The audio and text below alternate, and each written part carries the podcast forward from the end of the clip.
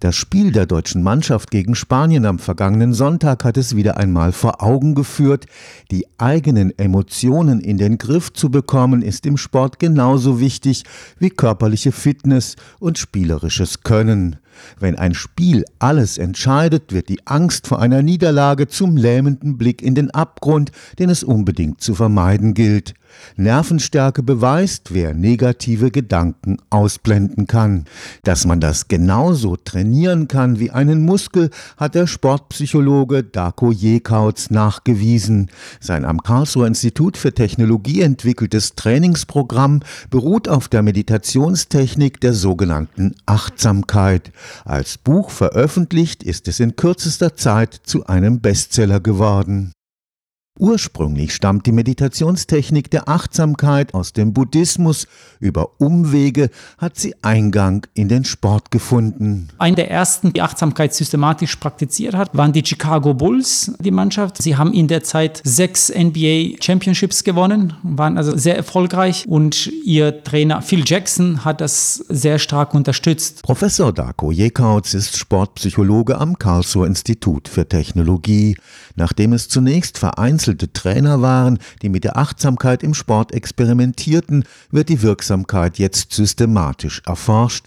Achtsamkeit hat dabei zwei Komponenten. Die erste Komponente ist die Konzentration auf das, was gerade in diesem Augenblick passiert. Wenn ich mich auf das konzentriere, was jetzt passiert, dann bin ich in gewisser Weise achtsam. Und bei dieser Konzentration auf das, was jetzt passiert, soll ich keine Wertungen vornehmen, sondern die Situation annehmen, wie sie ist. So lassen sich negative Emotionen wie Angst oder Wut ausblenden. Wir sind alle irgendwie von Natur aus programmiert, alles permanent zu werden.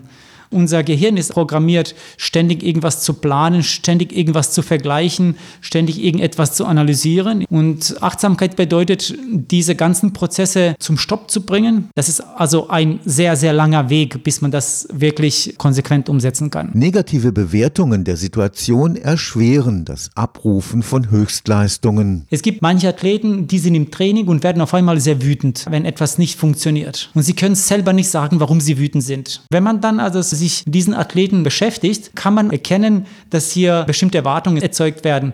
Wenn ich so und so viel trainiere, dann muss dieser Effekt herauskommen. Erst wenn man sich diesen Werten bewusst wird, kann man sie abstellen. Ein weiteres Beispiel ist Fairplay. Es gibt sehr verschiedene Auslegungen, also so was man als Fairplay betrachtet. Und hier entstehen sehr intensive Emotionen, wenn gegen diese Regeln verstoßen wird. Beispielsweise in Fußball als Schiedsrichter ist jemand, bei dem man sozusagen annimmt, diese Person muss immer perfekte Entscheidungen treffen, aber das ist einfach nicht der Fall. Also so, das sind auch Menschen, die machen auch Fehler.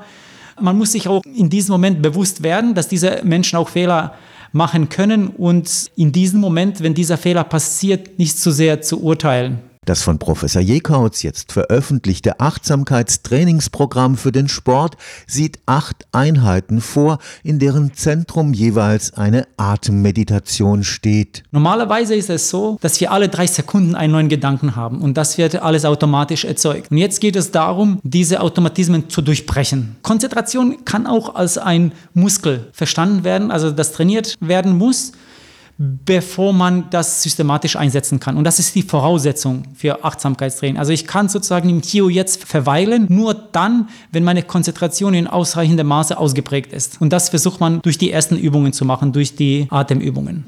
Vor allem, weil man dadurch abgelenkt ist. Also man geht nicht in bestimmten Gedanken, also so indem man sich in eine Emotion hineinsteigert, sondern man konzentriert sich auf den eigenen Atem, was sehr einfach ist. Wir müssen atmen, ja.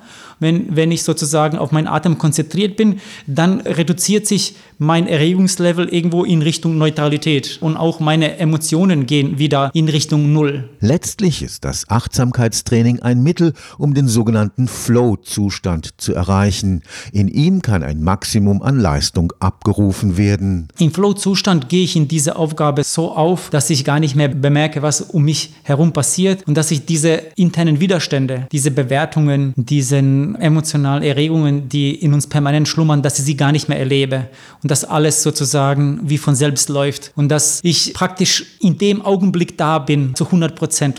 Also von der klassischen Definition von Flow ist es, dass man hineinfallen kann und das lässt sich irgendwie so nicht steuern. Und jetzt durch das Training der Achtsamkeit haben wir zumindest einen Weg, wie wir die Wahrscheinlichkeit für Flow-Zustand erhöhen können. Wenn es gelingt, sind Spitzenleistungen möglich. Ein großes Beispiel ist Novak Djokovic, einer der besten Tennisspieler in der Geschichte. Er beschreibt das in seinem Buch, dass er in seinen jungen Jahren sehr große Gefühlsschwankungen hatte, hat also so auch große Leistungsschwankungen und hat nie geschafft, an Rafael Nadal oder an Roger Federer heranzukommen. Dann hat er diese Praktiken der Achtsamkeit systematisch angewendet und, und er beschreibt sie genauso wie ich für mein Fitness jeden Tag Tag trainieren muss, genauso muss ich auch für meine mentale Fitness jeden Tag trainieren. Professor Jekautz ist überzeugt, auch FreizeitsportlerInnen können durch Achtsamkeitstraining ihre Leistungen steigern. Was die Großen ganz gut machen, das schadet auch nicht den Freizeitathleten.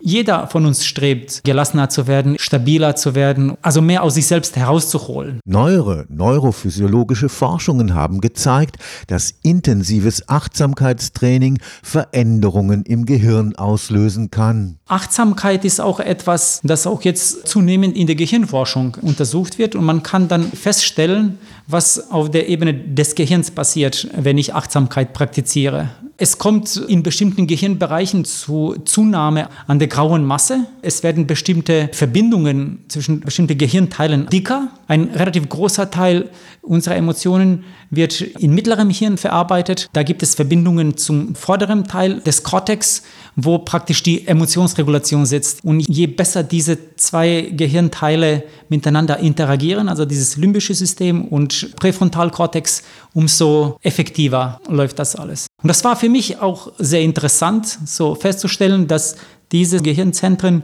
die für Emotionsregulation und Konzentration zuständig sind, dass sich da auch was verbessert. Stefan Fuchs, Karlsruher Institut für Technologie.